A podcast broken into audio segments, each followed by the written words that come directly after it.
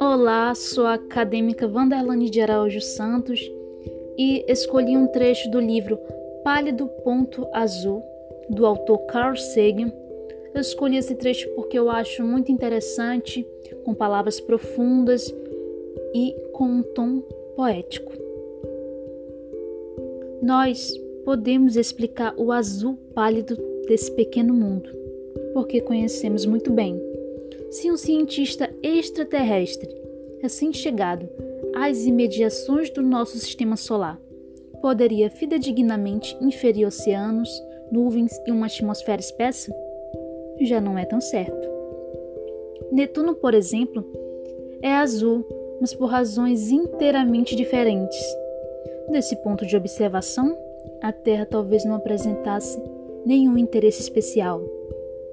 Para nós, no entanto, ela é diferente. Olhem de novo para o ponto. É ali. É a nossa casa. Somos nós. Nesse ponto, todos aqueles que amamos, que conhecemos, de quem já ouvimos falar, todos os seres humanos que já existiram, vivem ou viveram as suas vidas. Toda a nossa mistura de alegria e sofrimento, todas as inúmeras religiões, ideologias e doutrinas econômicas, todos os caçadores e saqueadores, heróis e covardes, criadores e destruidores de civilizações, reis e camponeses, jovens casais apaixonados, pais e mães, todas as crianças, todos os inventores e exploradores, professores de moral, políticos corruptos, superastros, líderes supremos, todos os santos e pecadores da história da nossa espécie ali, num grão de poeira suspenso, num raio de sol.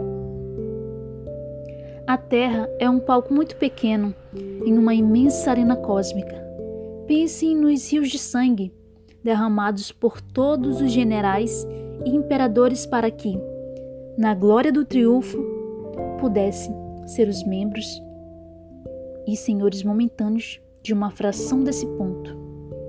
Pense nas crueldades infinitas cometidas pelos habitantes de um canto desse pixel contra os habitantes mal distinguíveis de algum outro canto.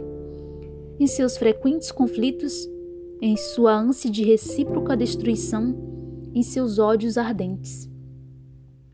Nossas atitudes, nossa pretensa importância, a ilusão de que temos uma posição privilegiada no universo, tudo é posto em dúvida por esse ponto de luz pálido. O nosso planeta é um pontinho solitário na grande escuridão cósmica circundante.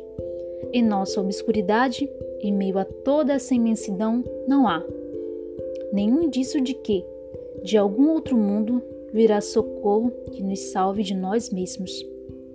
A Terra é, até agora, o único mundo conhecido que abriga a vida não há nenhum outro lugar, ao menos no futuro próximo, para onde nossa espécie possa migrar.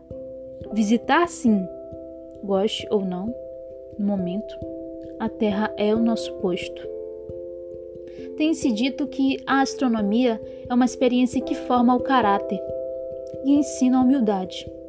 Talvez não exista melhor comprovação da loucura das vaidades humanas do que esta distante imagem de nosso mundo minúsculo. Para mim, ela sublinha a responsabilidade de nos relacionarmos mais bondosamente uns com os outros e de preservarmos e amarmos o pálido ponto azul, o único lar que conhecemos.